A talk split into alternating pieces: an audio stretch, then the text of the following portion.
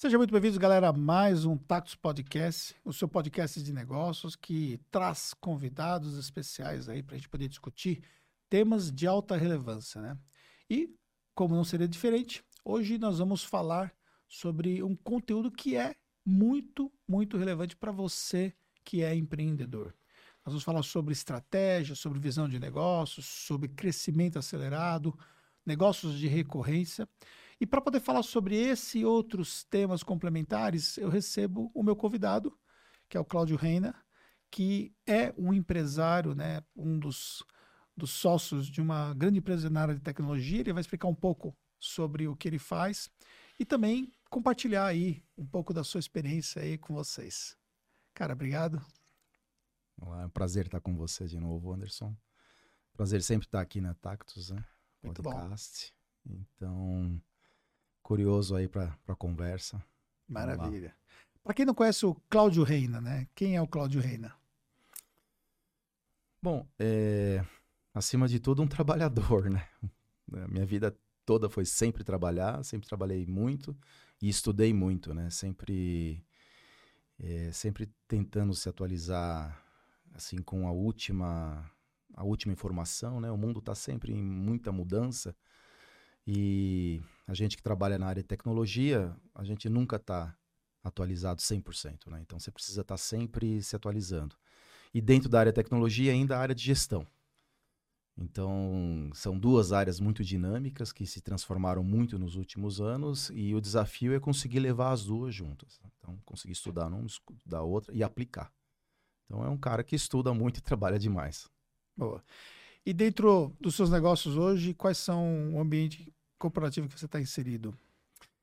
Então, é, a minha vida toda foi, foi tecnologia, né? Eu, assim, eu, eu estudei aqui no Brasil, me formei aqui no Brasil, depois eu fui para fora, eu fiquei 20 anos fora, né? Eu trabalhei em vários países, vários projetos. Eu voltei para o Brasil, eu trouxe uma tecnologia nova para o Brasil e acabamos abrindo uma empresa, eu e meu sócio, e nós estamos inseridos no mundo da Microsoft. Né? Então, é, é, é uma das, das bigs, né? É, assim, companhia de tecnologia, uma das maiores que tem no mundo, é, que imprime um ritmo de, de inovação enorme, acelerado, né? É muito agressiva no mercado. É, e que vem assim, se modernizando também, principalmente com o assunto de nuvem, né? De, de cybersecurity. Então, nós estamos inseridos é, nesse mundo já há alguns anos. Né? Nós, nós abrimos em 2013, mas em 2017 nós fizemos um pivoteamento da, da, da companhia. Né? E vocês pegaram é, todo essa, esse crescimento da nuvem já dentro da Microsoft, né, com o produto Microsoft. É, você vê, em 2013 pouca gente falava de uhum. nuvem ninguém falava de nuvem. A gente estava mais preocupado mesmo era com a funcionalidade do software, né? Ele tinha que rodar. Então nós, nós fomos nos adaptando à medida que a nuvem foi é, se consolidando no mercado, né? E junto com a nuvem veio o conceito do SaaS, né? SaaS, né? Que é o software como serviço, né? Software as a service. As a service. E nós é, nos especializamos nisso. Então foi uma grande mudança que é quando você muda daquele conceito de propriedade do software e você passa a ter um software alugado, né? Como aconteceu é, na questão dos filmes, que a gente comprava o DVD e começamos a alugar é, grandes empresas de streamer, como a Netflix ou a Disney, né? Então nós pegamos toda essa, toda essa transformação e nós direcionamos a empresa para isso. Então nós somos muito especializados hoje em venda de SaaS, né? E na verdade, assim, antigamente vendia-se software, hoje não é uma venda de software, né? Hoje nós, assim, nós fornecemos solução né, de transformação digital. Então o software nunca vem sozinho, né? Então é o aluguel do software, mas tem uma camada de consultoria muito profunda. É, começa antes até para saber como que o cliente está, o que, que ele precisa, né? A nossa pré-venda ela, é, ela tem que ser muito especializada, né? Para conseguir assim entender qual que é o, a necessidade e a gente poder recomendar o software adequado, porque o portfólio é imenso. Então a pessoa poder escolher um software errado é muito fácil. Então o que mais se vende é Office. É, já, já não existe mais esse conceito só do Office, né? Uhum. Microsoft, al- alguns anos atrás, tinha o Office 365, Uhum. né, que já era uma suíte poderosa, né? Depois ela transformou no Microsoft 365, onde ela pega mais alguns produtos, não só que trabalham eh, no sistema operativo, né, mas pegou mais uma camada de Windows, né, mais uma camada de segurança, e aquilo transformou uma suíte ainda maior. Então, o que a gente pode dizer é que o Office, que era uma suíte, está incorporado numa suíte ainda maior. Mas o Office ele deixa de existir ou ele também é vendido separadamente? Não, ele, ele, ele, é, ele não deixa de existir.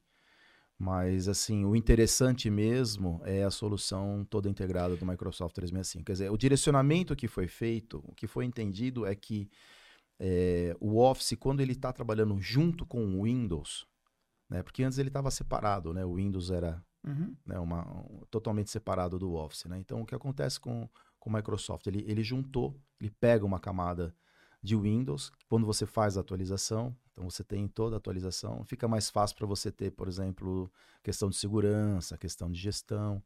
Então, é para esse lado que, que a Microsoft fez, que é um lado assim, assim que ela vem trilhando já há muitos anos, né? décadas, né? que é sempre agregando mais valor. Então, ela vai agregando, agregando, agregando, o que era um software acaba sendo uma, um, um produto, acaba sendo uma, uma solução agora poderosa. E é nesse mundo que a gente está inserido. E de uma certa forma também acaba sendo um ticket mais interessante com acop- acoplando as duas soluções no caso e fazendo uma nova solução, né?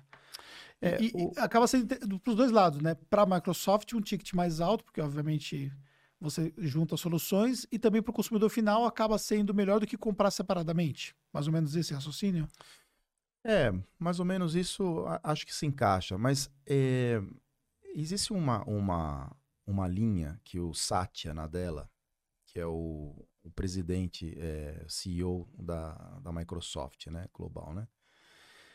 E ele, assim, ele é indiano, né?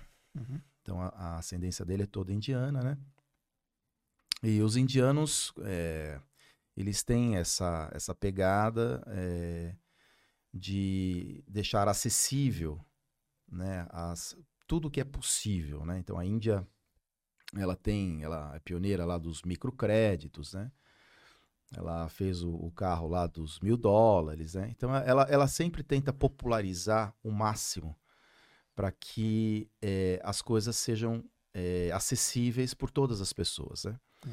Então, no fundo, é, esse, esse, essa mudança de comprar o software e, e alugar através de SaaS e você ir incorporando eh, funcionalidades, ele deixou isso muito mais acessível, né? Então, eh, o preço, ele é hoje um preço que se encaixa na, na conta pessoal, na conta das empresas, né? E à medida que ele vai ganhando assim funcionalidades, não necessariamente ele está ficando mais caro, Uhum. né? Ele é como o carro moderno que nos anos 70 era caríssimo, né? A gente comentava até isso algum tempo atrás, né? Onde o Passat era assim a grande sensação, né? E que hoje, que era caro, nem todo mundo conseguia ter naquela altura, né? E que à medida que o carro foi desenvolvendo, não por isso ele foi ficando, né? O preço foi, trans, foi assim sendo traduzido em toda a tecnologia que entrou. Então o software é igual, assim, é, muita tecnologia está entrando, mas muita gente também está assinando. Então, assim, no preço no final ele, ele continua se mantendo acessível. Né? Então é um, é um componente que não pode ele não pode estar nem abaixo nem muito acima do orçamento que é proposto para a empresa, porque esse, esse é o business da Microsoft, esse é o business que a Latine está tá, tá inserido. E antes de estar inserido dentro desse ambiente Microsoft, você tinha experiência em SaaS, recorrência? Nenhuma. Como é que foi A essa? minha- é, é, Porque você falou que teve uma virada de chave, né? Uhum. Eu- quando a gente fala sobre virada de chave, normalmente ela vem é, por conta de uma necessidade, né? De, de pivotar É, o a negócio. minha- É, a minha experiência antes da Latine era, era assim, eu sempre estive em tecnologia. E tecnologia, assim, eu divido em três, três colunas, três pernas, né? Então tem a área de serviço, tem o software e tem o hardware. Então, eu fiz hardware, eu vendi eletrônica. E dentro de eletrônica, eu fui para a área de serviço. Então era que dava manutenção nos computadores, nos terminais, terminal caixa, terminal caixa dos bancos, tal. Então tinha uma componente de serviço já de gestão muito forte associada ao hardware que era a tecnologia. E quando eu fui para a Europa, é, lá a gente apresentava também uma solução. Então sempre tinha a solução, tinha um hardware muito forte. A empresa é, que era brasileira, que era do grupo Itaú, né, Itautec fabricava o computador, nós tínhamos que vender o computador, então colocava uma camada de software e a parte de serviço. Né? Então a minha vida foi foi muito pautada por esse por essa dinâmica, né? E ela, e ela veio assim até até 2000 e bom, no ano 2000 uhum. ganhou a, a, parte o componente software ficou mais forte, uhum. né? Então a gente entendeu que precisava cobrar pelo software, porque a solução, o software não era cobrado, era vendido mais o hardware e tal. Então, Vendia-se o hardware e o software estava é, embarcado. Ele ia, é, ele ia junto, né? Quer dizer, nós, ele não era um componente de custo na altura. Ele começou a ser, foi um amadurecimento muito interessante, porque ele começou a ser tratado como produto na altura, né? E, e eu lembro, eu lembro numa, num almoço em 2000, 2001, com o doutor Paulo Setúbal, né? Que ele era o, o presidente da Itautec então, na altura, uhum. né? E eu lembro de ele, de ele falar, falar, é, agora o que a gente precisa fazer é alugar o software. Então a primeira vez que eu ouvi falar de aluguel de software foi em 2001, para mim foi era uma era uma ideia assim revolucionária, né? Em 2001, falou, puxa, alugar o software, mas como assim alugar? Não. Trabalhar com aluguel. E ali começou a nascer um pouco da assim da é da inteligência de recorrência, como que isso é tão poderoso é, para as empresas, né? para as empresas que trabalham com recorrência. Então, isso já faz mais de 20 anos. Né? Mas ele, ele, ele veio sempre nessa componente. Então, comprava o software, entregava o software e tal. E isso veio, quando eu voltei para o Brasil em 2001, eu trouxe uma tecnologia que era baseada nesses três pilares. Né? A empresa acabou sendo comprada pela TOTUS, e aí resolvemos, eu e meu sócio Samir, resolvemos abrir uma empresa que, que a Latine, no caso, girando em torno da Microsoft, se preocupava em instalar RP. Então aí ele, ele já perde o componente de hardware aí, mas ele ganha bastante de serviço e software. Então das três colunas ficamos com, com duas, que era, é, era o software, o RP e o serviço. Uhum.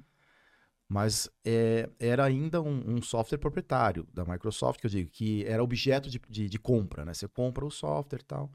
E aí tinha manutenção. Começou a entrar o conceito de você comprar o software e você comprar uma manutenção uhum. é, anual, que dava direito às atualizações. Né? Então ele, ele começou já a virar ali. Mas, mas acabava que o RP ele é um público muito mais restrito comparado muito mais, muito com o que mais. você tem uma solução Sim, de Microsoft. muito né? mais. Agora, a minha vida toda sempre foi, até na, chegar na Latine, sempre foi é, trabalhar em nicho, né? Sempre muito, muito restrito, né? Porque, ah, assim, tirando da Latine os projetos anteriores, eu trabalhava na área de varejo. E dentro da área de varejo, na frente de caixa.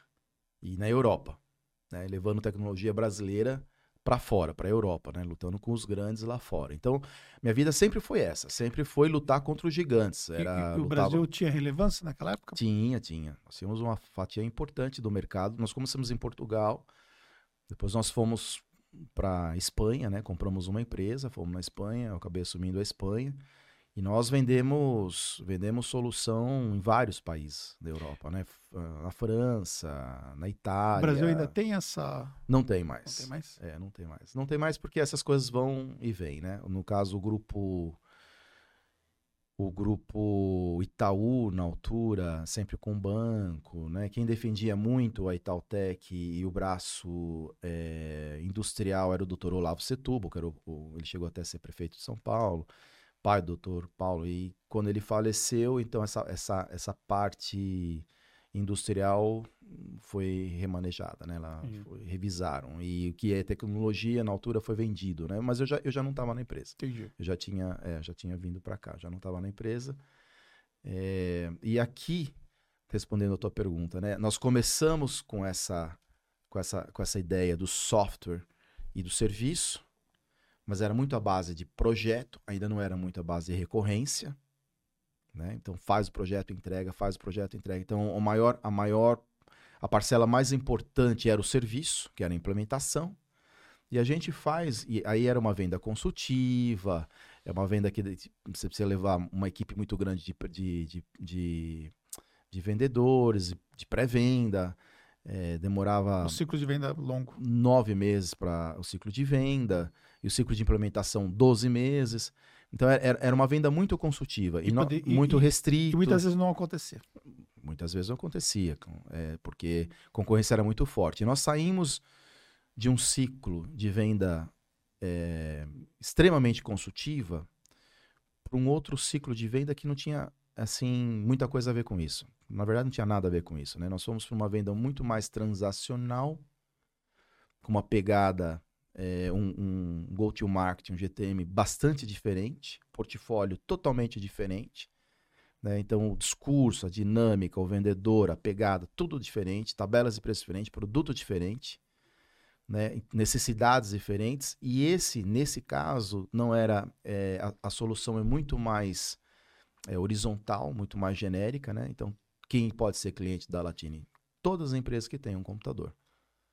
Né? Então ficou, foi, foi algo muito mais, é, com um potencial muito maior, aonde existe sim o fator de serviço, mas ele não é assim tão profundo como você instalar um RP.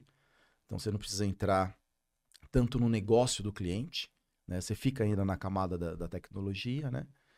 E, e, acaba sendo um ciclo de venda muito mais curto, na casa dos seus 45 dias, assim, de média e de implementação também. Eh, nós, nós assim como eu, disse, não dá para vender software sem consultoria. Só que a consultoria é um pouco mais assim, é, mais curta, mais exata, não, mais não, pontual, como se fosse um onboard mesmo é, desse cliente na base ali. É, é até um pouco, até um pouco mais de onboard. Tem consultoria sobre adoção. Nós fazemos workshops, assim.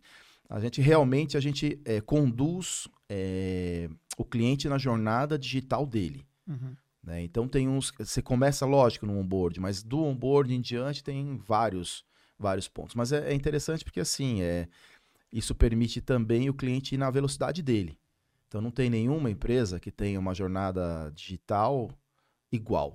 Né? Ela é como o DNA de cada pessoa, é totalmente diferente. Né? Então você tem empresa que desenvolveu um pouco mais, tem empresa que desenvolveu um pouco menos. Tem empresa de serviço.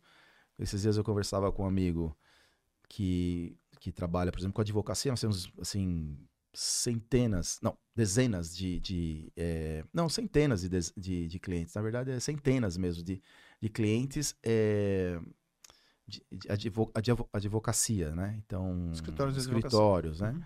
E, eu, e a gente conversava com um, assim, interessante, há, um, há umas semanas atrás, e que ainda estava, assim, numa época muito, assim, tá num estado muito é, embrionário a parte de tecnologia. Então ainda é muito é, assim manual, tudo muito manual. Assim, não, não teve aquela necessidade, se preocupou muito com o negócio, não se preocupou tanto com a tecnologia e que agora está falando não, eu preciso correr atrás. Então você pega um escritório que é grande, que precisa né? E, e, e, pegamos desde o começo e vamos até, até o final. E o SaaS ajudou muito nisso, né? Porque ele permite você, o, o, o cliente ter, modular a quantidade de licença que ele precisa para aquela de, determinada situação ou demanda que ele tenha, né? E acaba virando um custo fixo dele ali no negócio, né? Ele consegue entender, por exemplo, ah, ele é. contratou mais um profissional, ele sabe que isso vai ser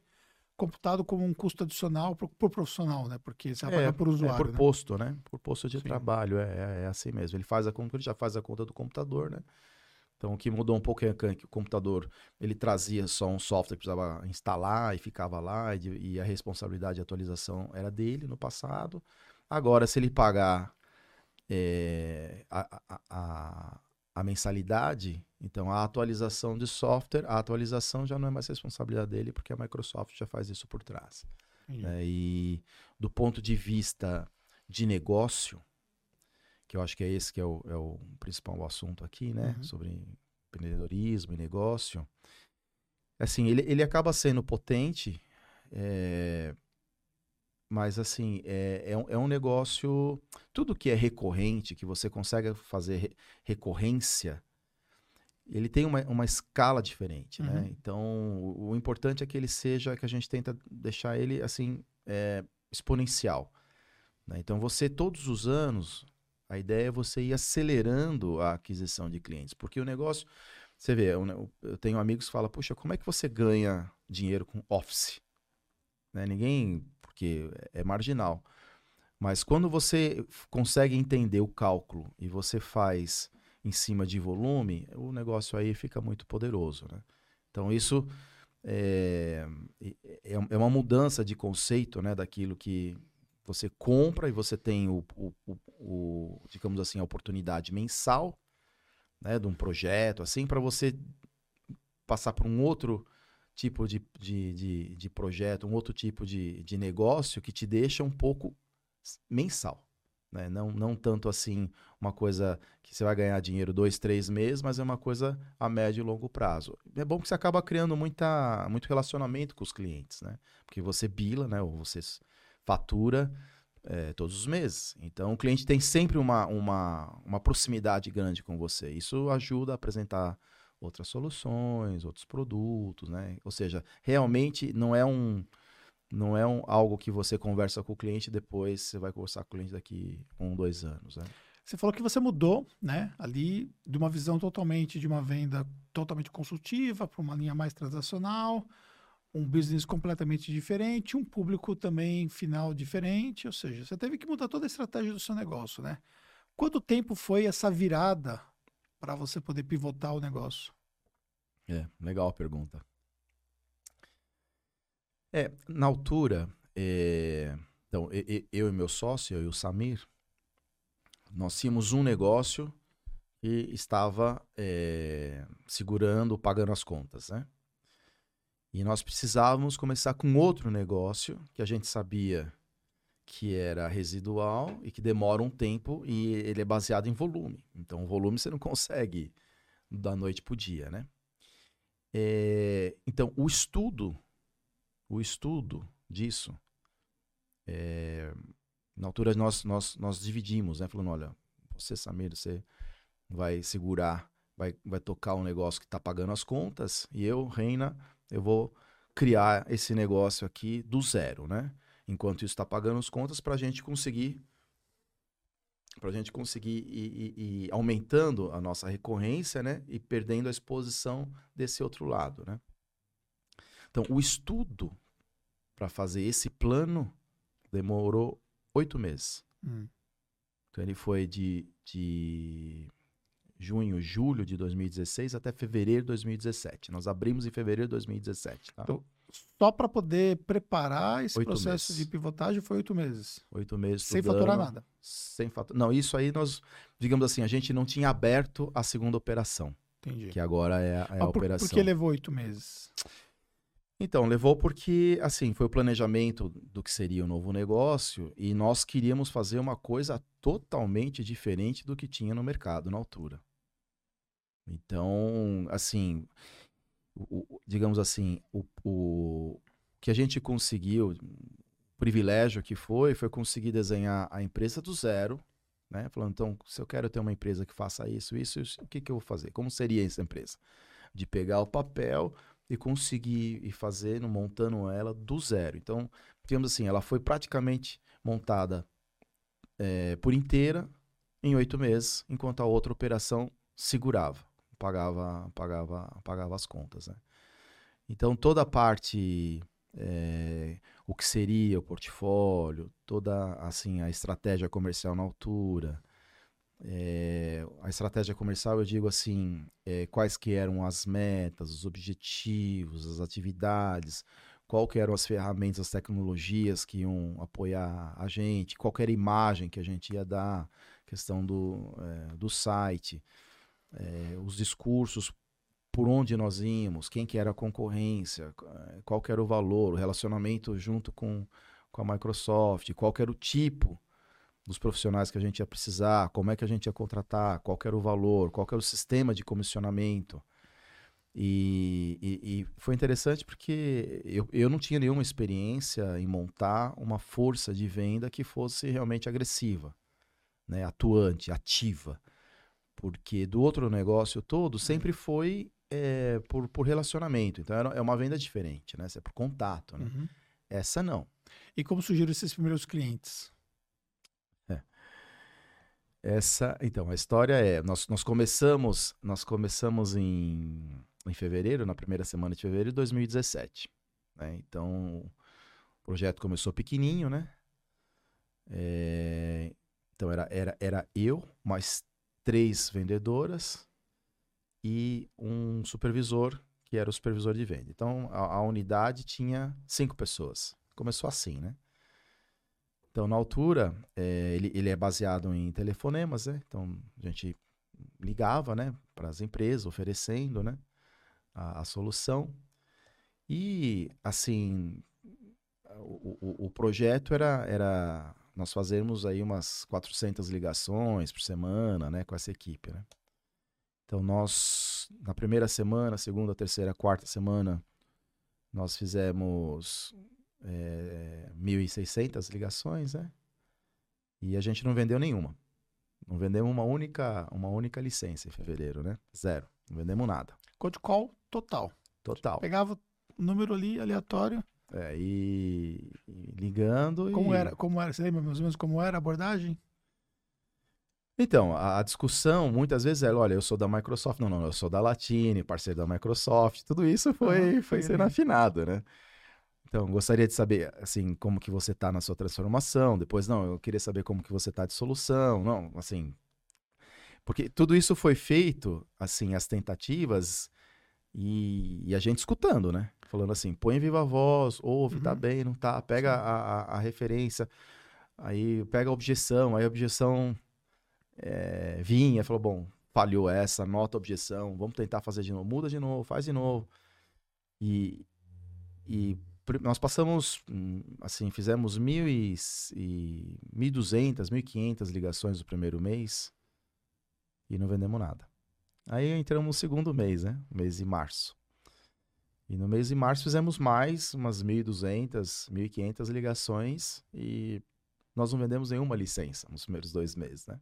Então isso aí tinha dado entre 2.500, 3.000 ligações.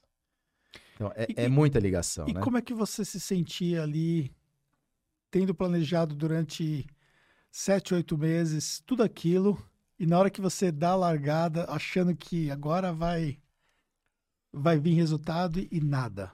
Eu tinha absoluta certeza que ia dar certo.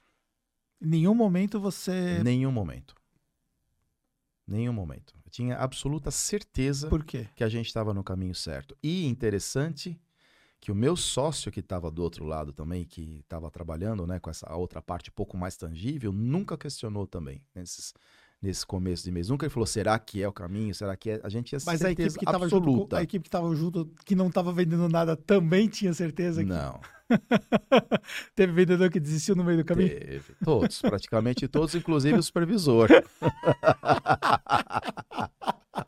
E daí, no final, você estava fazendo as ligações sozinho. Não, não, não. eu, eu conto. Não, a, a vendedora mais antiga que nós temos, ela, a Tati, né, Tatiana, ela, ela é dessa turma. Hum. Ela é dessa turma, né? E ela, assim, é parceiraça nesse projeto é, com a gente, né? Porque muitas, é, muitas das teorias foi ela que colocou em campo. Então eu falava, Tati, vem cá, muda o discurso, faz isso, isso, isso. Põe em viva voz que eu quero ouvi-la, em alta voz, né? Que eu quero ouvir. E ela fazia, ela executava. E a experiência muito interessante é que ela não era vendedora. Foi uma experiência, ela vinha de helpdesk, suporte. Então, tinha várias variáveis lá. Só que ela tinha uma vontade muito grande de vender, como eu tinha uma vontade muito grande de dar certo. Então, eu tinha absoluta certeza que o negócio ia dar certo. Nunca passou pela minha cabeça naquele momento, em nenhum momento desse projeto, que poderia dar errado. Eu tinha convicção, plena convicção. E até é interessante, porque saiu um supervisor, esse supervisor saiu, um supervisor na frente saiu também, né, que eles não acreditaram no projeto, e esse saiu dizendo que não acreditava no projeto. Ele achava que não ia dar certo, né? E, e ele acabou dando. Agora, à medida que as pessoas saíram, as outras duas vendedoras saíram, foram repostas. E, e, e quando a pessoa vira para você e fala assim: Eu tô saindo porque não acredito no projeto, lá dentro batia alguma dúvida ou você fala: Esses caras não estão enxergando o que eu tô enxergando? Esses caras não estão enxergando o que eu tô enxergando. Ó. Eu tinha certeza absoluta que ia dar certo. Absoluta, absoluta.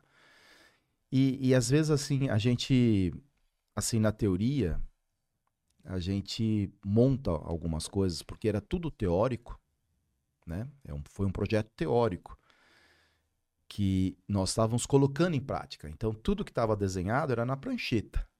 Nós estávamos colocando em, em prática. Mas estava tão, assim, estudado o modelo que eu tinha certeza absoluta que ia dar certo. E estava dando certo e eu não tinha entendido ainda. Porque nós fomos. Depois entrou no mês fevereiro, março, abril. Né? Então, abril na primeira semana, nós não vendemos nenhuma ainda. Na segunda semana, nós não vendemos nenhuma. Na terceira semana, nós também não vendemos nenhuma. A gente foi vender o primeiro cliente. A tua pergunta é: quando foi o primeiro cliente? Nós, nós vendemos em abril de 2017, ou seja, no final de quase três meses. Tá? Então, eram quase 4 mil ligações que nós tínhamos feito. E, E foi, e foi muito. Você lembra quantas contas ele comprou? Eu lembro. E foi uma, uma, foi uma experiência muito interessante, porque, inclusive, eu- eu- a gente, quando conversa um pouco com o time de vendas, a gente conta a história, né? É, como são os detalhes e a gente precisa estar muito, muito atento aos, ao- aos detalhes do negócio, né? Nós não vendemos o primeiro cliente porque nós tivemos o melhor discurso técnico. Nós vendemos o primeiro cliente porque o parceiro que ele tinha na altura não conseguia eh, fazer uma fatura proporcional. Então, quando no SaaS você sobe e desce a licença, por exemplo, no dia 10, você não quer ser cobrado os 30 dias. Se você Hum. subiu e desceu no dia 10, então ele vai até aquela, aquele, aquele dia, né? Então eu posso subir até dia 10, eu uso até dia 22, depois interrompe. Né? Então, é algo que no- na, na, na questão do negócio perpétuo não existia, né? Uhum. E, e, é- e esse era o, o lado que eu queria levar. Não estava totalmente pronto, mas era o lado que eu queria levar, que a gente chama dentro da companhia de proporcionalidade, Uhum. que é o, no Brasil fala prorata, né? Uhum. E, o, e o cliente falou, olha, eu, eu queria fechar, mas eu quero saber se vocês fazem isso. Vocês fazem isso? Porque esse é o motivo de eu mudar de parceiro. E a minha resposta foi, claro que a gente faz. Fazemos. Mas você não tinha isso formatado. Eu não tinha isso formatado.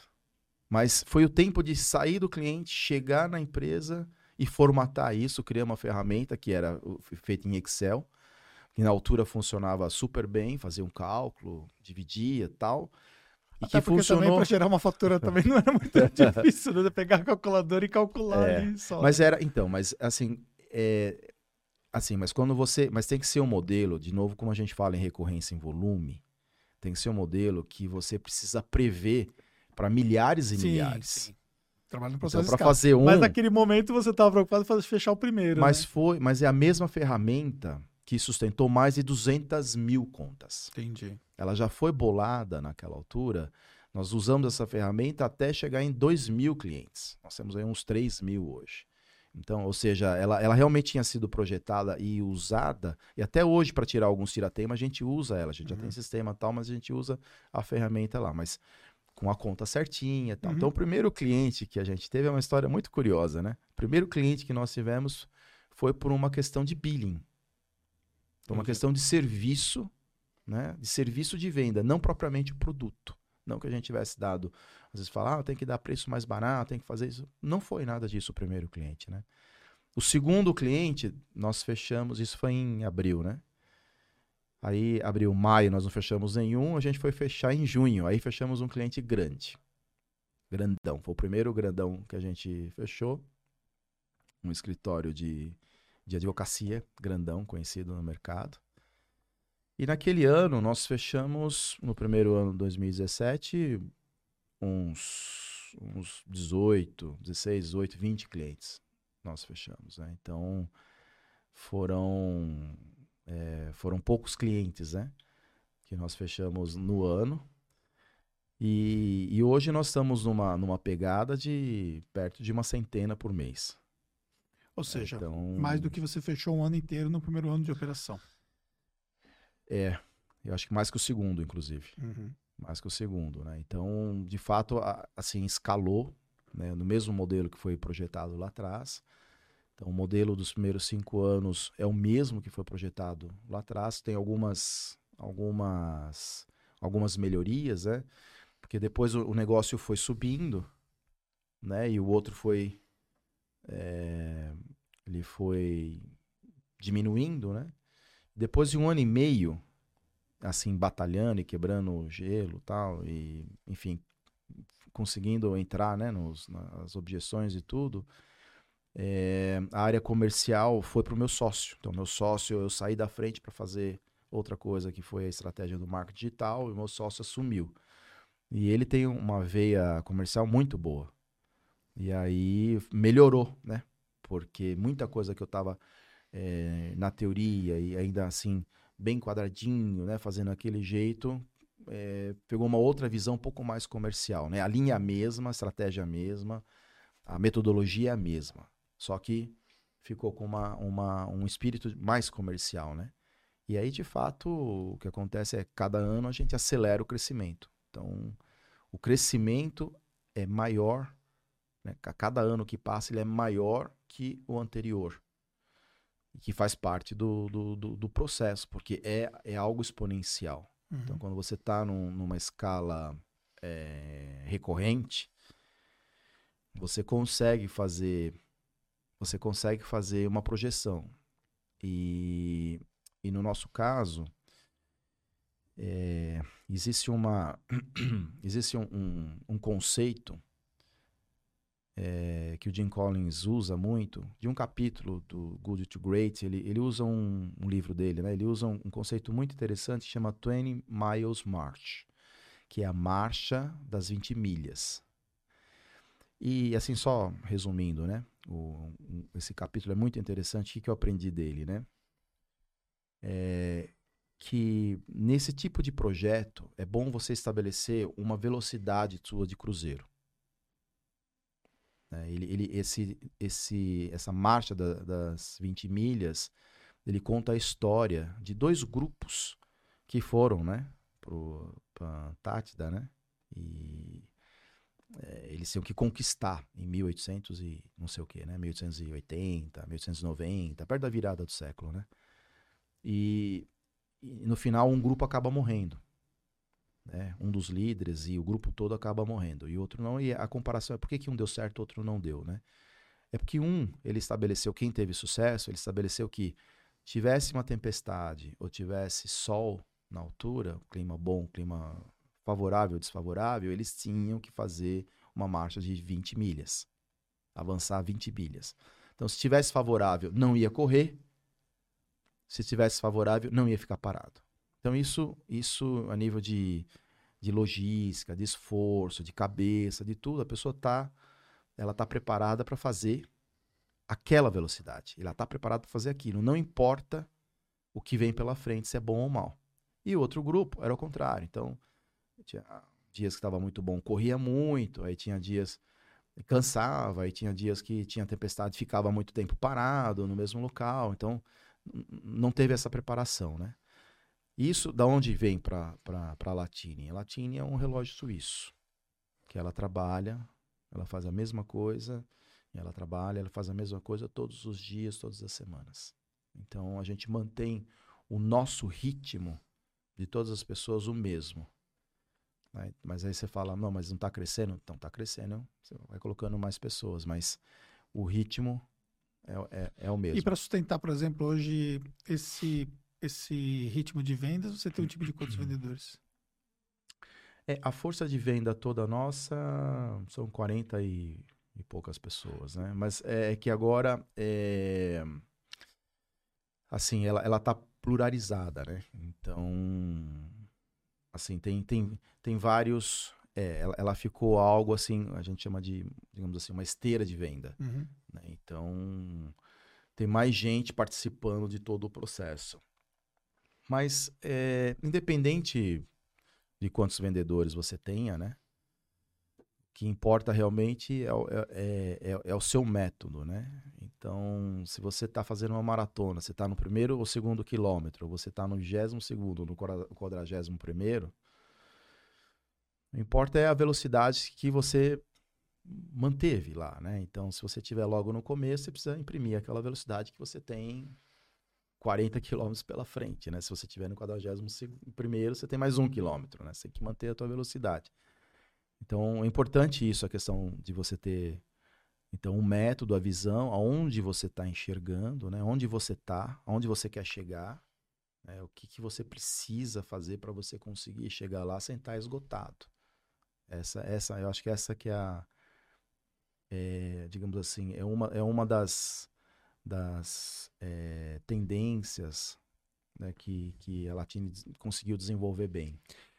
Você tava, você passou 20 anos na Europa.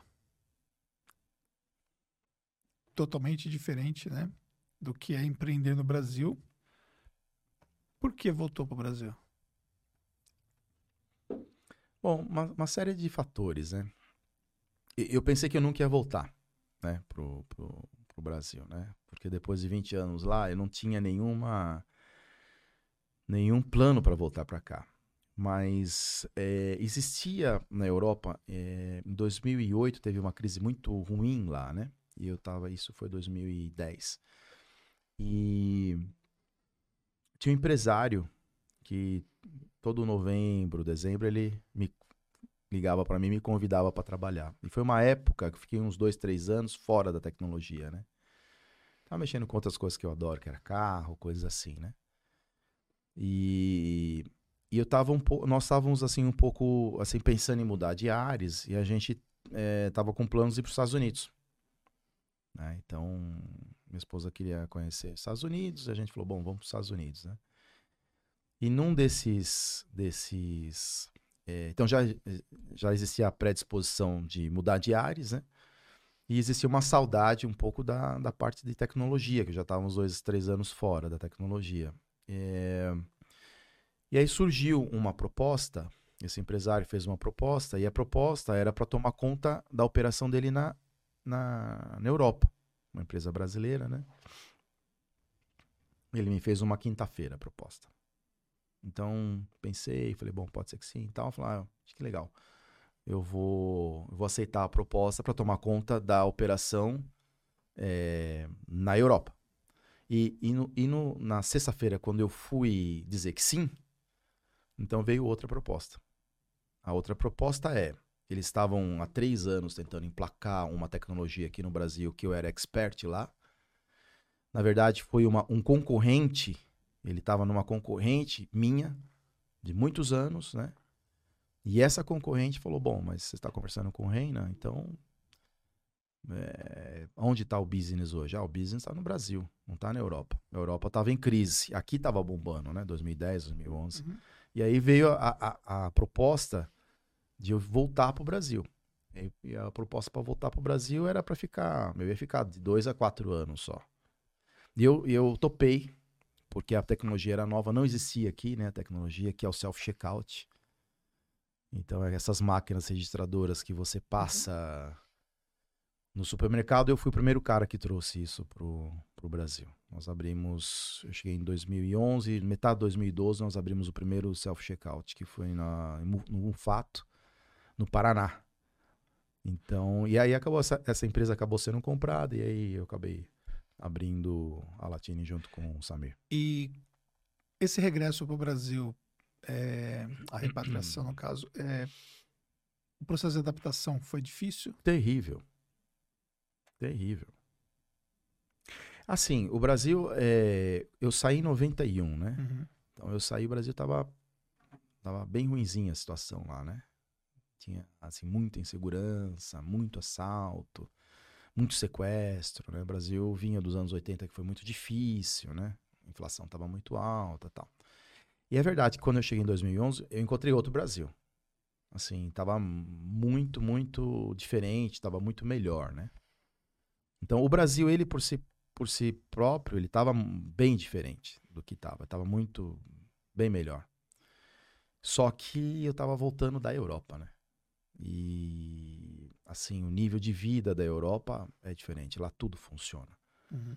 Então, e, e, eu gosto muito de lá, me adaptei muito bem lá. Né? Eu estava morando na Espanha, né? Então, a, a readaptação no Brasil para mim foi muito difícil.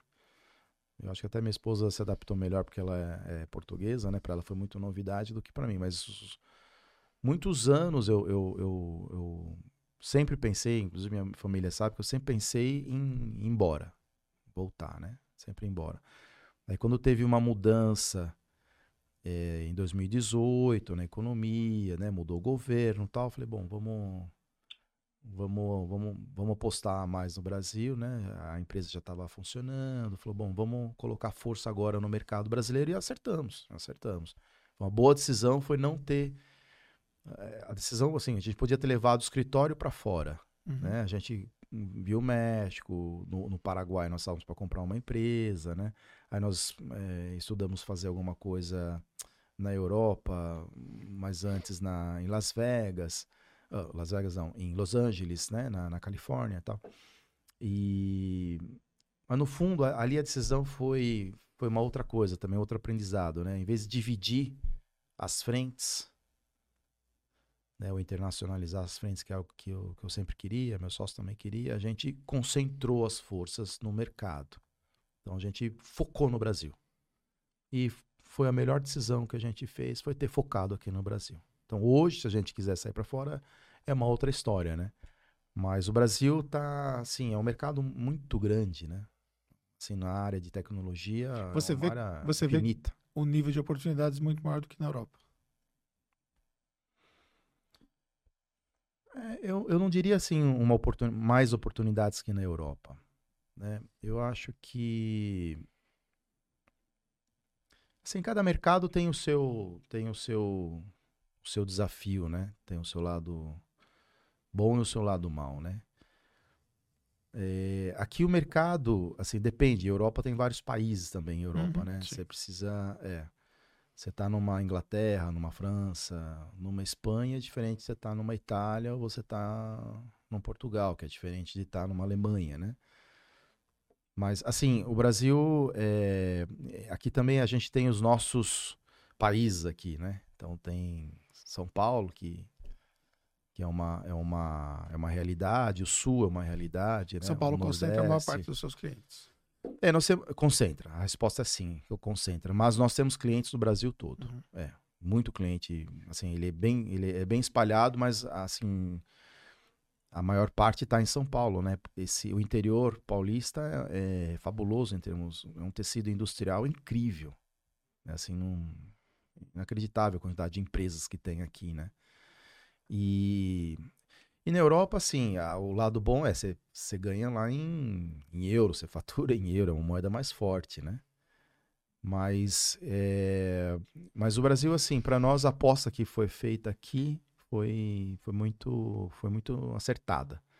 Entendeu? Minha mãe até brinca comigo, né? Fala, puxa, vocês tanto tempo na Europa foi abrir empresa aqui no Brasil mesmo, né? Falei, é isso mesmo. A gente abriu aqui no Brasil, assim, é muito. O mercado está tá aquecido, as empresas estão entendendo o que, que precisa, que precisa modernizar. É, a solução que nós trabalhamos são soluções assim acessíveis, são importantes, né? Então acaba acaba sendo um trabalho assim super interessante esse no, no mercado brasileiro, super interessante mesmo. Você falou sobre ter essa visão de mercado, entender um tempo de maturidade para a estratégia funcionar.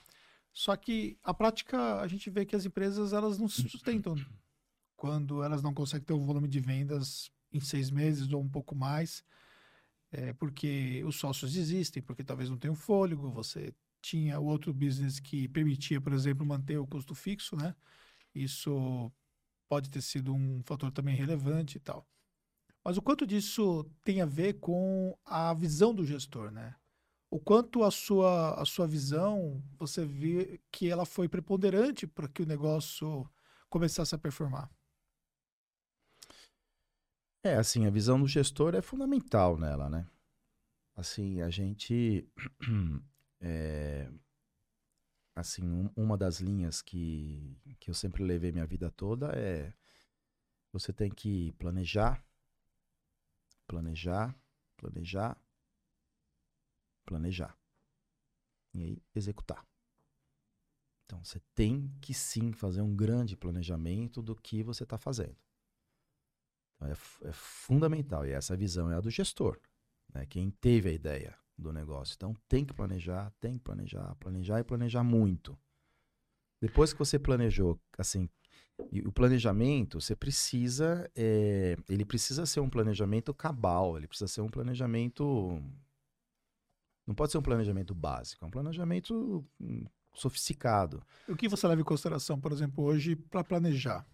Quais são os principais elementos? Então, do, assim, primeiro lugar, o mercado que você está inserido, o que você quer fazer, é, se o que você quer fazer, seja o que for, se quem está fazendo, né? Sempre alguém está fazendo. Claro. É, a ideia não é para, aliás, o primeiro, o primeiro, o primeiro supervisor que saiu foi exatamente falando, ah, mas é porque já tem um fulano tal que está fazendo isso. Tinha achado um que tinha faz, tava fazendo isso, então não faz sentido você desistir assim. Tudo que a gente vai fazer, alguém já está pensando, está fazendo, tal. Então, mas é, mas você precisa saber você precisa se situar no mercado para você saber o que você vai fazer de diferente, de apelativo, né? Por que você e não o do lado? Então, assim... Mas hoje não é mais difícil você encontrar esses diferenciais com um mercado tão competitivo? Não, eu acho. Não, hoje eu acho mais fácil. Você acha mais fácil? Eu acho mais fácil porque tem mais ferramentas no mercado. Nem todo mundo mexe com as ferramentas, né? Então, hoje, por exemplo, no caso da, da Latine, quando eu queria montar a, a estratégia comercial, eu fui buscar lá fora. Eu, toda, eu li né, dois livros, um conhecimento totalmente lá fora. Eu lembro de quando eu sentei na frente do computador e falei assim: bom, eu nunca fiz isso. Onde eu vou procurar? Comecei a pensar, pensar quem que é a área que tem a área, a área de venda mais agressiva, quem que é. Eu falei, bom, são os americanos que põe publicidade em tudo, propaganda em tudo, o que, que eles estão fazendo lá? Comecei a procurar nos Estados Unidos. E eu vim da Europa, né? Nos Estados Unidos. Quem foi sua referência? É... Foi a HubSpot, na altura. Tive na sede da HubSpot em Boston. É, então. O Mark é, foi um dos, dos fundadores, né? Ele, ele escreveu dois livros sobre isso, né? E foram livros assim conceituais que para mim abriu, né, abriu o, o, o, horizonte. Mas foi algo muito surreal que aconteceu, porque SAS puro, né?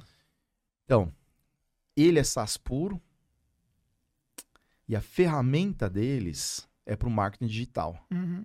para o inbound. Uhum. Só que o que nós montamos foi o cold call, foi o marketing, né? uhum. né? não, não tinha nem marketing, né? Mas foi o que a gente chama de outbound, né? Uhum. Então, por isso que foi, você vê, é, é, é uma inspiração na instrução, mas ele vendia uma ferramenta que eu ia usar mais no futuro.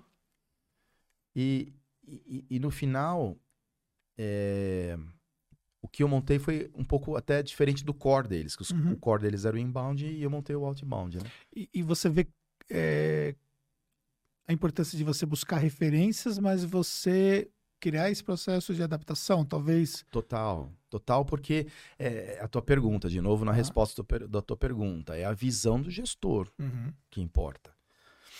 Né? A visão dele, assim, a pessoa, quando vai montar, preciso montar alguma coisa. Então, por que, que eu acho que hoje é mais fácil? Porque a, quantidade de conhecimento que você tem aí, você tem que saber procurar. Né? Antigamente não tinha muito, hoje tem demais. Mas quem é, consegue pesquisar é, mas você precisa saber o que, que você vai pesquisar primeiro, né? Então, é. é. a inspiração do teu negócio. Falando assim, eu preciso fazer um negócio, o negócio é assim. Precisa ter uma, né, aquela lâmpadazinha que aparece. Né? Tem que ter uma ideia. Então, qual que é a visão? Ah, eu tenho uma ideia. Alguém faz isso no mercado? Hum, ah, tem um ou dois que faz. Como que eles estão fazendo? Ah, eles estão fazendo assim, assim, assado. Bom, legal. Tem espaço no mercado para isso? Cada pergunta dessa que eu estou respondendo assim, às vezes demora um mês, dois meses para responder. Às vezes é, a, a, empresa ela não nasce em uma semana. A Latine foi programada em oito meses, dentro de um contexto relativamente assim, já já conhecia. É o, que eu, é o que eu falo, é um, dois, três, quatro níveis de planejamento para depois você executar. Então tem que planejar, tem que ter muita certeza do que, do que vai fazer. Então, o, no primário, o que eu faria no, no, no, primário é, primário você precisa ter a visão, qual é a solução que você vai fazer, qual é o teu diferencial, que, se isso tem apelo, para você bolar o seu o seu core, o seu modelo de negócio. Então você precisa ter o seu modelo de negócio pronto. Você precisa ter ele estabelecido na tua cabeça. Você precisa ter certeza de que ele vai dar certo. Para você não, não, tem, não ir na tentativa e erro. Tentativa e erro você não vai ter.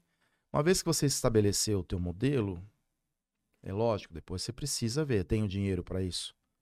Então hoje, conseguir dinheiro no mercado está relativamente mais fácil. Relativamente não. Hoje é muito mais fácil conseguir dinheiro no mercado do que era há 20 anos, 30 anos atrás. Então hoje existem linhas, existem os investidores, os angels, tal, que pegam uma ideia boa e tem programas na televisão até sobre isso, né? Que pega uma ideia boa e, e consegue colocar. Tem investidores de fora do Brasil que querem entrar no Brasil, que você consegue capturar dinheiro é, fora, né? Mas você precisa ter aquela ideia formatada. Aí você faz o teu fluxo e nesse fluxo é muito importante, assim, não se enganar. É esse que eu acho que é um erro que muita gente comete, né? Não ser muito otimista, né?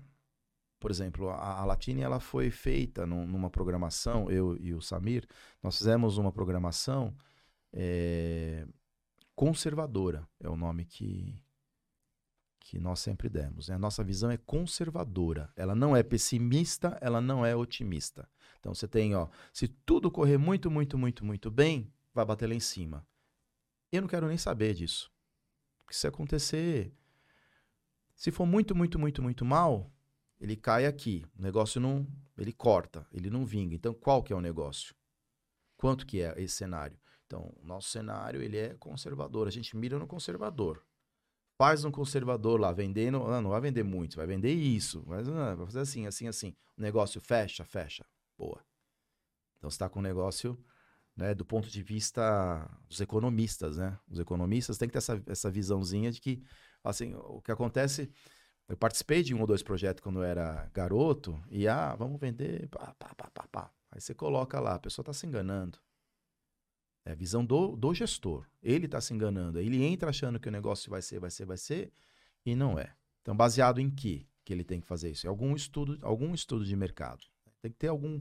Precisa ser especialista, contratar altos estudos, não precisa nada disso. Precisa saber mais ou menos assim, ó, na tua região, teu negócio, no, na tua cidade, no teu bairro, no teu estado, né? Na sua cidade, teu estado, na tua região. Quanto você acha que você vai vender? Ah, vou vender tanto. Tá, ah, acho que vai vender tanto. Então, divide isso por dois. Sustenta o negócio? É uma pergunta. Ah, sustenta, não sei. Põe lá na planilha. O negócio fecha ou não fecha? Ah, fecha. Ah, então se fechou, então tá, vai para o próximo passo. Entendeu? E, e, qual é o momento, então, que você identifica que é o momento de acelerar o crescimento? Porque então, se você é começa de, se você começa ainda com essa visão mais conservadora, né? É, isso então, pode permear por muitos anos, se você não. Eu, assim, é, eu, eu costumo dizer o seguinte, né? Existem duas dinâmicas para o cara estourar, né? A primeira dinâmica é o cara tem que ter o modelo de negócio feito, estabelecido. É, tem que ter um negócio que funciona. Assim, tem 215, 220 milhões de pessoas no, no, no Brasil. Né? Então, quantas pessoas conseguiram estabelecer um modelo de negócio que funciona, que é bom? Não são muitas. Mas tem gente que estabelece, mas não são muitas, né? Então tem um grau de dificuldade aqui até você chegar nesse nível, que é você ter o seu modelo de negócio. Ter um modelo de negócio que funciona. Só que aí existe uma outra coisa que pode ou não ter a ver com o seu modelo de negócio, que é a sua ferramenta para escalar. Ele pode ou não ter a ver com o seu negócio. Ele pode ser uma outra coisa totalmente diferente que você acopla no seu negócio. Quer, quer um exemplo? Tem, tem vários no, no, mercado, mas Um exemplo que tá fácil de assistir na Netflix, todo mundo já viu, é a história lá do McDonald's. Uhum. É interessante porque mostra até aquela parte que eles estão. é, os McDonald's, os irmãos, né? Que eles estão mexendo na cozinha, que eles estão desenhando no chão, né? Então entrega aqui, entrega ali e tal. Quer dizer, ali o que, que eles estão trabalhando? No modelo de negócio. Qual que é o hambúrguer que eles vão fazer? Qual que é o tipo de hambúrguer que eles vão fazer? Eles são. É, é um modelo de negócio. Até a hora que ele falou assim: olha, montamos um negócio que é legal, funciona bem. Produz hambúrguer, é rápido, é diferente, o cara não tem que esperar muito na fila, tem uma metodologia que no futuro, se quiser colocar uma loja em qualquer lugar, vai funcionar igual. Então ele, ele, ele conseguiu ter um modelo de negócio bom. Mas que hora que ele escala? Na hora que ele fala assim: preciso multiplicar isso aqui. Aí ele começa a procurar a franquia, os, os franqueados, né? E existe até uma, uma discussão ali, falando, ah, o franqueado é desse perfil, daquele perfil, o cara quer mudar o hambúrguer, não pode mudar o hambúrguer, tem que ser uma família, tem que ser coisa assim.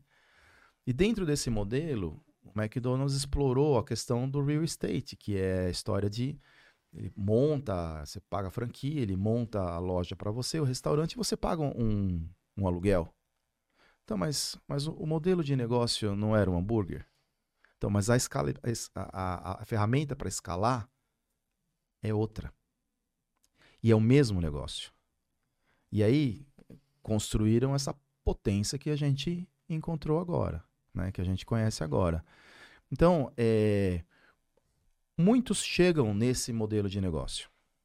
Poucos conseguem chegar na ferramenta de escalar. Quando consegue chegar nesses dois pontos, aí sim, aí sim você tem um negócio fantástico. Qual foi o momento que você achou a ferramenta para escalar? É, no nosso caso, é... qual foi o momento, né? A pergunta. É... Então, no nosso caso, como ele era um pivoteamento, né? Ou seja, a gente estava, nós estávamos saindo de um modelo diferente é... e estávamos criando uma coisa nova, né? Então, no nosso caso, ele, ele, ele nasceu junto. Junto. Entendi. No nosso caso, ele nasceu junto, mas ele gera, contando. Ele gera um modelo escalável por si É. só. Mas não que, não, assim, tem que contar que teve três, quatro anos, né? Antes Claro, que a gente, sim. mas nesse negócio, quando ele foi desenhado, ele já foi, ele já foi pensado em algo é, que não teria teto e que a gente conseguiria escalar fazendo a mesma coisa. E aí entra na questão da recorrência, né? Então, o fato de ser recorrente, né? É, ele, ele, ele vai se sobrepondo, né? E isso vai dando escala. E ele vai so- sobrepondo, e ele vai dando escala. Né? Porque é recorrente, ele é um recorrente acumulativo. Ele vai acumulando. E isso vai dando escala. Então, no nosso caso, ele acabou, né, depois de três anos de estudo, de, de, de, de trabalho no modelo. Quando a gente mudou o modelo, a gente ajustou um novo modelo e a gente conseguiu criar logo de cara o, o- a ferramenta para escalar. Tá? Então, foi isso que aconteceu, né?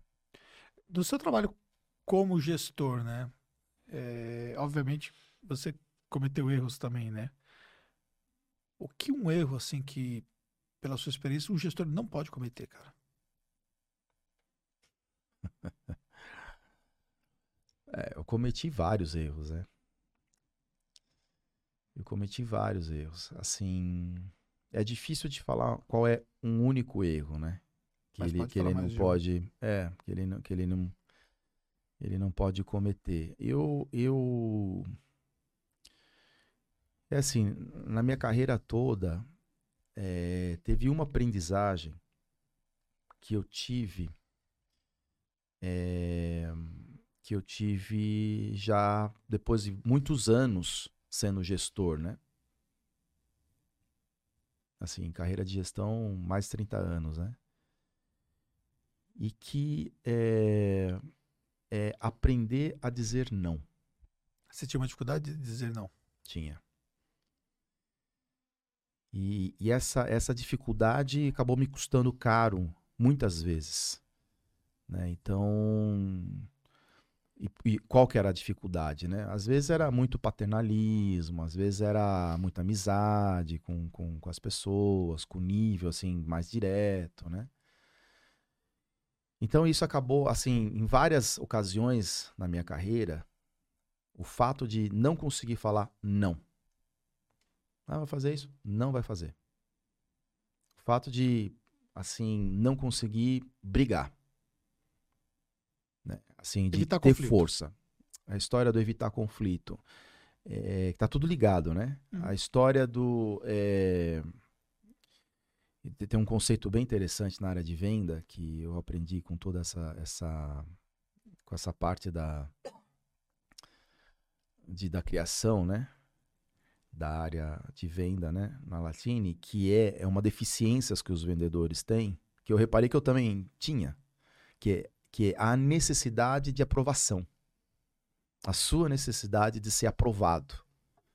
De você fazer alguma coisa e estar tá muito preocupado se a outra pessoas do lado estão te aprovando. Entendeu? Então você vê que tudo isso era uma deficiência, né? Era uma deficiência de não saber dizer não, não, não enfrentar ou criar conflitos ou fugir dos conflitos, né?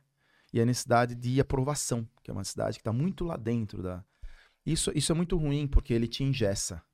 No meu caso, me engessou. No meu caso, eu, eu olho lá para trás para a carreira quando eu era executivo e pensava, puxa, se eu soubesse, se eu tivesse exercido isso lá no passado, eu tinha tomado decisões diferentes e teria seguido é, rumos ainda melhores. Né? Então, e, e hoje é algo que eu uso muito. hoje é, hoje é muito claro, é, é uma questão até, Anderson, até uma questão, é até uma questão assim, até um pouco assim, pesado assim de dizer, mas é, é uma questão mais de transparência mesmo. Né? Às vezes assim, é menos, menos politicagem, que às vezes você está envolvido por causa do ambiente da empresa. Né? Então, eu estava comentando isso. Às vezes você está com um chefe e o chefe é, não só no empreendedorismo, né, mas mesmo na, na tua carreira executiva, né, e que você sabe que a solução não é a melhor. Você sabe, ah, não, mas vamos fazer isso, vamos fazer isso, vamos fazer isso. Você tem que chegar lá e falar, não, não vamos fazer porque não é melhor. Mas você não acha que é melhor? Você acaba falando assim, ah, eu acho que é melhor. Então. Você acaba sendo influenciado. Influenciado, é. Então, esse é um erro, é um erro que eu, que eu cometi durante muitos anos né? Assim, de você não conseguir colocar a sua vontade mais clara na mesa e realmente usar a palavra não. Para a área de vendas, para o vendedor, ele precisa saber dizer não. Você, como gestor, você tem que saber dizer não. Aliás, dependendo do modelo de negócio que você vai fazer, você precisa dizer mais não do que sim. Então você tem que saber o que é, assim, é, é legal você, muitas vezes, você saber o que você não vai ser. Antes de você saber o que você vai ser. Porque isso ajuda você a dar foco. Uhum. Você fala não, não, não, não, sim. Uhum. Então, teu foco está aqui. Mas se você falar sim, sim, sim, sim, que é o que muita gente faz, ah, dá para fazer isso? Dá para fazer tudo. Tudo dá para fazer, mas você não consegue fazer tudo. Você tem que fazer foco, né? Tem que ser unidirecional foca no que você vai fazer. Põe a tua força lá. Então, para fazer isso, você vai dizer vários nãos. Vai dizer não para você mesmo, você vai dizer não para o mercado que está te empurrando, está te colocando oportunidade que não tem nada a ver. Vai dizer não em casa, vai dizer não para o teu melhor assessor, o cara que acha que é sim, sim, sim. Então você tem que ter certeza do que você quer. Então essa, essa foi, esse foi um erro, respondendo, esse foi um erro assim que eu acho que o, o é, na hora de você fazer o planejamento do seu negócio, o gestor tem que saber o que ele não será, ele tem que saber dizer não. E uma coisa, por exemplo, que você viu que você fez muito bem, que fez uma diferença muito grande aí para os resultados. É... Então, houve, houve vários assim projetos que foram foram bem-sucedidos, né? Assim, vários projetos. O que que tinha de comum nesses projetos foi uma pergunta que você fez agora há pouco, né? Quando você perguntou se eu tinha certeza ou se eu achava que ia falhar. Eu falei que tinha certeza absoluta que ia dar certo, né? É, isso foi algo que, eu, que eu, eu, eu tinha, eu perdi e eu recuperei. Uma coisa é, curiosa, né? Então, e aí eu reparei que é, na época que eu tinha, eu era muito mais exitoso. Na época que eu perdi, foi muito difícil. Teria confiança? É. É, é, é, é, é, aquele, é aquela certeza, é aquele, aquele planejamento que você faz exaustivo e que você tem aquela confiança no teu taco, né? Aquela confiança que o que você está fazendo é o certo. É claro que você só consegue isso num estado de foco, de espírito, de concentração, né, de certeza, de conhecimento, né? Mas é, se você perguntar para mim o que, que eu fiz que deu certo, eu acho que essa era, essa era uma, um, um dos pontos, né? Era ter certeza absoluta da direção que a gente estava tomando, mas fundamentada. Não, né, assim, vai no... no, no, no... E, e, e, o segundo ponto, é, eu acho que era me rodear de gente é, melhor que eu né? gente mais que conhecia mais o, o, é, o assunto, né? Então, assim, eu lembro de muitas vezes estar na mesa, eu ser o cara que era, era o chefe, né, o mais alto em hierarquia, em hierarquia, mas era o que menos conhecia. No fundo, a, a decisão vai ser sua, você vai ter que assinar, né? Mas é, assim, não é você que vai arbitrariamente tomar uma decisão. Você vai ouvir, ouvir, ouvir, ouvir. Então, o fato de você ter gente é, inteligente do teu lado, né? Existe até um, um, um, estudo que fala que nós somos a média das cinco pessoas mais próximas de nós, né? Então, é importante quais são as, as cinco pessoas mais próximas de nós, nós somos a média delas. Então, é importante você estar com pessoas, é, assim, inteligentes, que estão é, que as pessoas estão alinhadas, né, com que o alinhadas não significa dizendo que sim, pode estar alinhada dizendo que não, divergente, uhum. Uhum. até melhor, porque você tem outras ideias, né? Então aparecem outros cenários aqui, né? Você faz um universo, depois você faz uma outra história de um universo paralelo, né? No final você vai tomar a decisão. Mas isso é, um, isso é algo que eu sempre fiz bem assim, é estar com pessoas que têm e você escutar a opinião das pessoas. No fundo, Sempre lembrando que a decisão, é, assim, nessa posição vai ser sua, né? Você vai tomar a decisão, depois é você que vai. Porque não dá para falar que, ah, deu errado porque o. Não, a decisão é sua, né? Se deu certo ou errado, você e, assinou. E, co e como você vai, por exemplo, é, mesclar essa certeza do planejamento de pessoas que você montou, às vezes, o time que estão dizendo que não não tá certo, né? Qual é o ponto de você entender que você precisa continuar arriscando, por exemplo? É, assim, é... vamos pensar que, assim, vamos dar um exemplo de uma árvore e dos galhos da árvore, né? O galho, a árvore, o tronco da árvore é um alinhamento central que você tem no negócio. Então, você é um empreendedor, você teve a ideia, você sabe onde você quer chegar. Então, é, existe um lado de inspiração que é seu, né? Esse lado é seu. É, então, dentro daquela, daquela direção, daquele tronco, você permite ter outras outras ideias, outros, outros galhos que vão vindo. Né? Eles, eles vêm junto os outros galhos. Mas ele, assim, você não pode virar refém disso. Porque se você tem cinco ideias divergentes, para onde você vai? se você não souber para onde você vai, então significa que tem alguma coisa errada mesmo no teu modelo que você está pensando. Que pode ser um caso e pode ser benéfico. Inclusive pode ser benéfico dependendo da onde, do estágio que tiver a empresa. Ela não pode acontecer isso daqui dois, três anos que você abriu a empresa. Aí tá difícil, porque já abriu ela. Né? Uhum. Então aí também dá para consertar. Mas uh, pivotando tal, não sei o quê. Mas a ideia é você precisa, antes de você tomar uma decisão, seja que for o lançamento de um produto, entrada num determinado mercado, qualquer coisa que você, assim, você tem que empreender. Então, você, como gestor, tá com você, a responsabilidade é sua. Você precisa saber qual é a linha mestre que você vai seguir, qual é a direção que você quer levar. Depois, em cima disso, você vai escutando e vai vendo o que, que dá para ajustar ou não. São ideias assim divergentes que somam, espetacular. Assim, não tem coisa melhor do que desde que as ideias estejam alinhadas com uma direção, ela ser divergente, por exemplo. Tem coisa melhor, porque ela está alinhada, mas é, é, você tem certeza que está tendo uma outra visão em cima do negócio que você quer fazer, né? Mas não um outro negócio. Né? Então, agora isso, isso é claro, isso é muito particular de negócio para negócio, né? De maturidade para maturidade, né?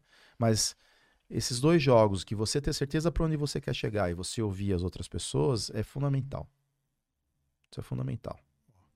Ou seja, o gestor ele também precisa tomar muito cuidado com o ego, mas ao mesmo tempo também ele precisa tomar cuidado com o excesso de opinião. É um jogo, né? É. Se ele se achar que ele é. Não, isso é derrocado. É? Mas ao mesmo tempo também, se ele, se ele ficar inseguro também o tempo é, todo. Também outra derrocada. É, é ele é, é o ego, o ego raramente ajuda, né? Uhum. O ego, assim, de 10 ocasiões. Não, 10 não dá. De 50 ocasiões, pode ajudar em uma. Mas 49 ele vai atrapalhar. Uhum. Ego é muito difícil porque ego entra questões emocionais uhum. e status e e não vamos fazer porque eu não quero, eu não deixo. E a gente, é, a gente é ser humano, né? Então a gente cresce assim, faz parte da gente a questão do, do ego. Para uns mais, para outros menos, mas atrapalha.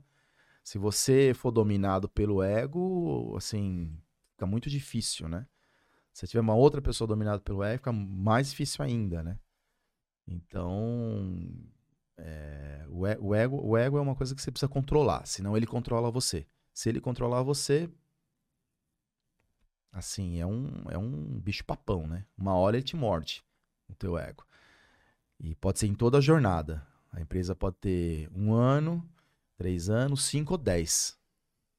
Que se você tiver um ego, o ego não tiver controlado, ele, ele, ele, te, ele te pega, né?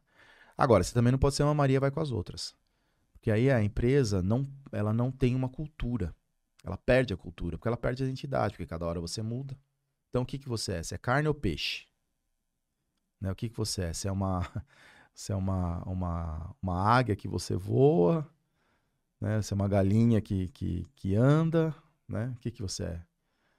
Entende? Assim, você precisa ter, você precisa ter uma, uma noção clara de não ir, não, não, não deixar as pessoas assim é, é, criar uma neblina em cima, em cima da, da na, tua, na tua visão, né? Então é por isso que de novo, a história do planejamento, do discernimento, ele está amarrado no gestor. Né? O gestor precisa, ele tem que ter a ideia clara. Às vezes, Anderson, assim, a gente não, não tem ninguém que. A super máquina. Tem hora que buga. Né? Tem hora que, assim, você está modelando um negócio, surge. Assim, é o que mais acontece. Surge alguma coisa, você precisa pensar. Você precisa simplesmente pensar. Às vezes não tem a resposta. É melhor falar, ó, não tem a resposta agora. Vamos pensar. Pensa. Você dorme, o poder do, do, do, do subconsciente é enorme. É, aquilo fica trabalhando. E às vezes, às vezes está fazendo alguma coisa lá na barba e teve a ideia. Às vezes está tomando um, um banho e teve a ideia. É. Ele vem porque a mente relaxou, uhum. né? Os, os dois pensamentos lá, o primário e o secundário, vão funcionando e de repente, pum, teve, teve um insight. Mas ele teve um insight e aí você fala, puxa, e se fizer assim, assim, assim? Aí já exercita a ideia, pega mais uma ou duas pessoas de confiança, conversa tal e vê como é que é a ideia. Então, muitas vezes, é, aí é hora de dizer não. Assim, não, eu não tenho a resposta. Não adianta ir, na calma. Volta, pensa um pouco, achei tal, espera. Às vezes, às vezes acontece muitas vezes eh, entre eu e o Samir é, foi interessante, porque às vezes tinha alguma, alguma situação que não era do jeito que eu queria, mas também não era do jeito que ele queria. Às vezes era do jeito que eu queria, ele vinha junto. Às vezes era do jeito que ele queria, eu ia junto. E às vezes não era do jeito que nem que eu queria, nem que ele queria, passava um tempo e era uma terceira forma de, de, de resolver a questão, né? Então, sempre, de alguma forma ou de outra, a gente sempre está alinhado, né? Ou tô apoiando a ideia dele, ou ele está apoiando a ideia de cá, ou, ou no fundo a gente buscou uma terceira ideia que a gente apoiou, mas sempre muito, no caso das sociedades, muito apoiado, muito junto, né? Muito assim, Mas, entendendo, né? mas de forma a complementar um ao outro e não ter a mesma opinião, né? Como você disse, né? Isso é uma coisa importante quando você vai pensar em termos Muito, de sócio, porque é. muitas vezes a pessoa ela quer Igual, uma um sombra. clone dela, é né? um clone, é. Não, não, aí, assim, você limita. limita. É, no caso meu do Samir, nós somos totalmente diferentes. Uhum. E no começo foi interessante, porque eu falava, falava, nós temos dois universos totalmente diferentes um do outro. E na mesma situação era raro, raríssimo. Né? A gente tinha, um era universo positivo, o outro era universo negativo. Né?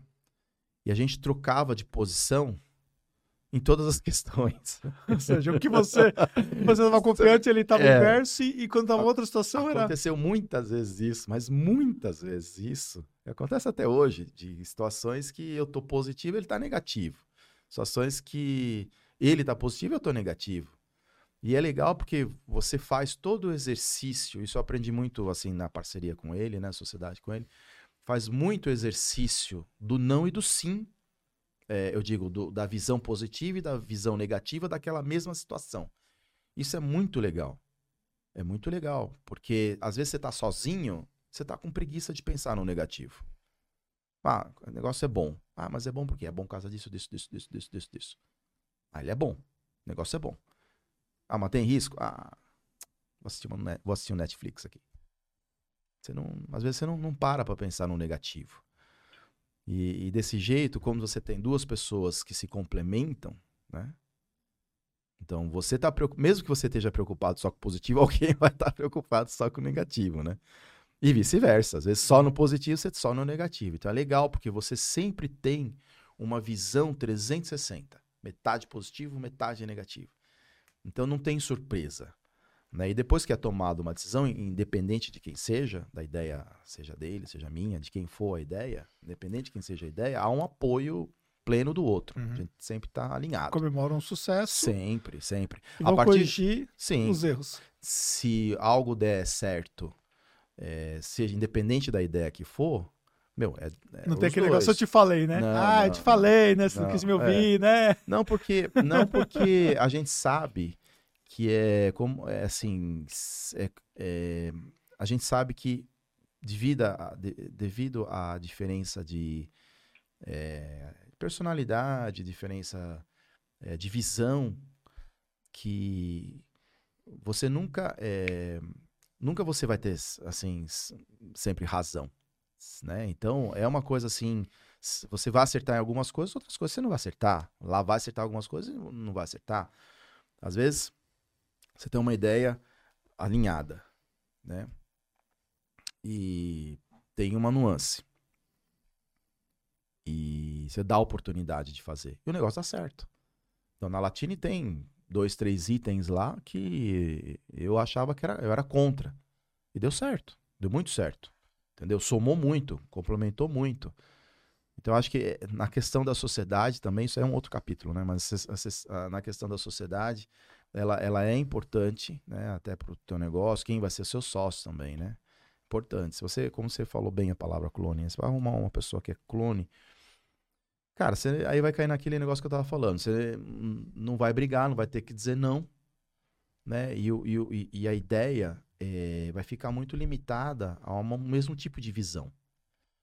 E que raramente isso é o suficiente. Raramente isso é o suficiente. Aí você pode cair no, no comum e ser mais uma. Então, se a gente quer ser algo diferente, você tem que lidar com algo diferente. E tem que ter diferenças na mesa para você entender essas ideias. Senão, você não vai, não, não vai somar. Cláudio, é, grande parte do nosso público é um público jovem, está empreendendo pela primeira vez, não tem experiência, tem muita vontade, tem muitas ideias, tem muita energia, mas, como eu disse, não tem experiência, né? O que, que o Cláudio de hoje diria lá para o Cláudio 30 anos atrás, começando a empreender, que faria uma diferença muito grande no sucesso lá atrás? É, assim, o empreendedorismo não é uma disciplina, né? Ela, você não tem um, uma bala de prata que você, um tiro único que você faz e o negócio dá certo, né? O empreendedorismo, é, ele é um conjunto de competência que a pessoa está se propondo a ter. É, a pessoa pode ser empregado, trabalhar para alguém, ou abrir um negócio próprio. Então, se a pessoa vai ser empreendedora e vai abrir um negócio próprio, ela precisa estar tá preparada com algumas disciplinas. Senão o negócio não vai. Aí é uma outra frase que você comentou, falando, ah, mas agora não tem muita gente no mercado? Então, tem muita gente no mercado. E aí eu, eu, eu respondi, mas tem bastante informação.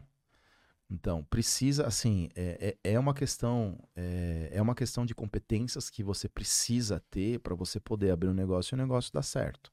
Né? Uma que eu acho fundamental é a área financeira.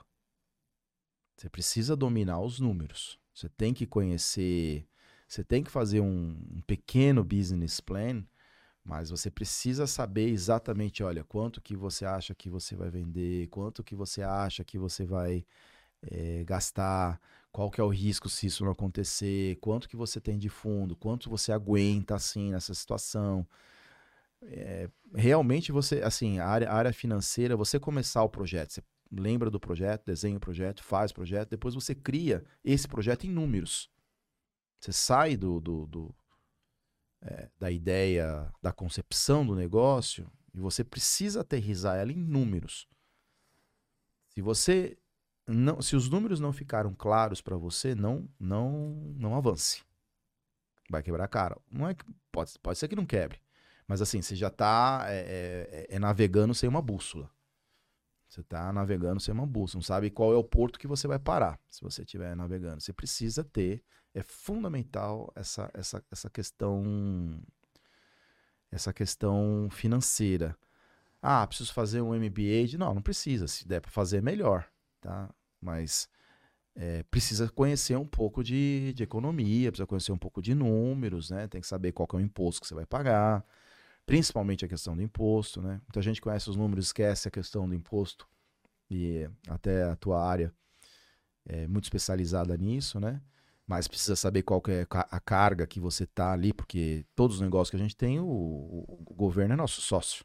Uhum. Então precisa saber quanto que esse sócio vai levar, né? Então, esse, essa é a, é a, primeira que eu acho que tem que saber, independente do, do, da competência técnica. Né? Ah, vou abrir um negócio de lavagem de carro. Eu preciso conhecer quais são todos os produtos que tem, equipamento tal. Chega uma Ferrari lá para lavar, não posso lavar com qualquer produto. Se estragar o, o para-choque numa Ferrari, lá, lá, se foi o seu negócio. Né? Então tem tudo, tem uma técnica. Então, independente da sua técnica que você tem que saber, o teu business, estamos falando de gestão. Né? Independente disso, a área financeira é uma área fundamental que você precisa aplicar. A segunda área que para mim fez muita diferença, muita diferença, o marketing digital, é, porque mudou muito o costume das pessoas. Então hoje muita gente procura pelo Instagram, procura pelo celular, né? Então se você, aonde você vai publicar esse negócio? Ah, você vai publicar qual é o, o go-to-market que você vai fazer? Onde você vai vender isso? Vai vender na rua, vai vender na revista, vai vender boca a boca, vai vender de porta em porta, vai vender na ligação. Se é, é, isso tudo está dentro de uma visão de venda associada com marketing, tudo. Então você precisa saber qual que vai ser o seu canal. E, e a outra, a outra que eu acho que ficou fundamental nesses últimos 15 anos, uma outra disciplina que ficou fundamental é o RH. Né? O RH hoje, ele está ele tá complexo hoje, o RH, né? Porque as pessoas é, que você vai contratar para o seu negócio também têm muitas aspirações, vêm de uma cultura, às vezes é diferente da nossa, não, é, num nível de escolaridade diferente do nosso, né? Então, é, mas que tem acesso a muitas informações. Então, o RH de 20 anos atrás era um. Hoje é completamente diferente, completamente diferente. E, exige, exige muita é, assim, destreza, né? Assim, tem que ter muita habilidade para você conseguir lidar com as pessoas, com essas culturas e essas aspirações todas diferentes, e você conseguir colocar como se fosse uma orquestra, né? Fazendo alinhado com o teu negócio, né? Então, eu acho que assim, para o empreendedor, assim, tirando a parte técnica novamente, né? O business em si, assim, precisa entender finanças, tem que entender de números. Fundamental é, a questão é, é, como eu digo, é, é uma bússola, né? Tem que entender de marketing para publicar, seja lá qual for o seu serviço, seja lá qual for o, o, o seu produto, né? E tem que entender de RH. Precisa estar tá do lado de uma pessoa boa de RH, precisa ler, precisa ter cuidado com como você conversa com as pessoas para conseguir encantar a pessoa, para que a pessoa consiga engajar e você consiga a cumplicidade dela, ela consiga estar no mesmo projeto com você, com a tua visão. Show. Maravilha. É isso aí, galera. Chegamos aí a mais o final de mais um conteúdo para vocês através desse nosso podcast com dicas práticas, né, com história de empreendedorismo, com a experiência aí de daqueles que estão aqui ajudando a compartilhar todo esse conhecimento. Quero agradecer o Cláudio. Prazer. E mais uma vez desejar muito sucesso e para nós. Para nós. E em outro momento estamos aí com outros conteúdos aí. Então, muito obrigado. Obrigado você, Anderson. Prazer. É isso aí.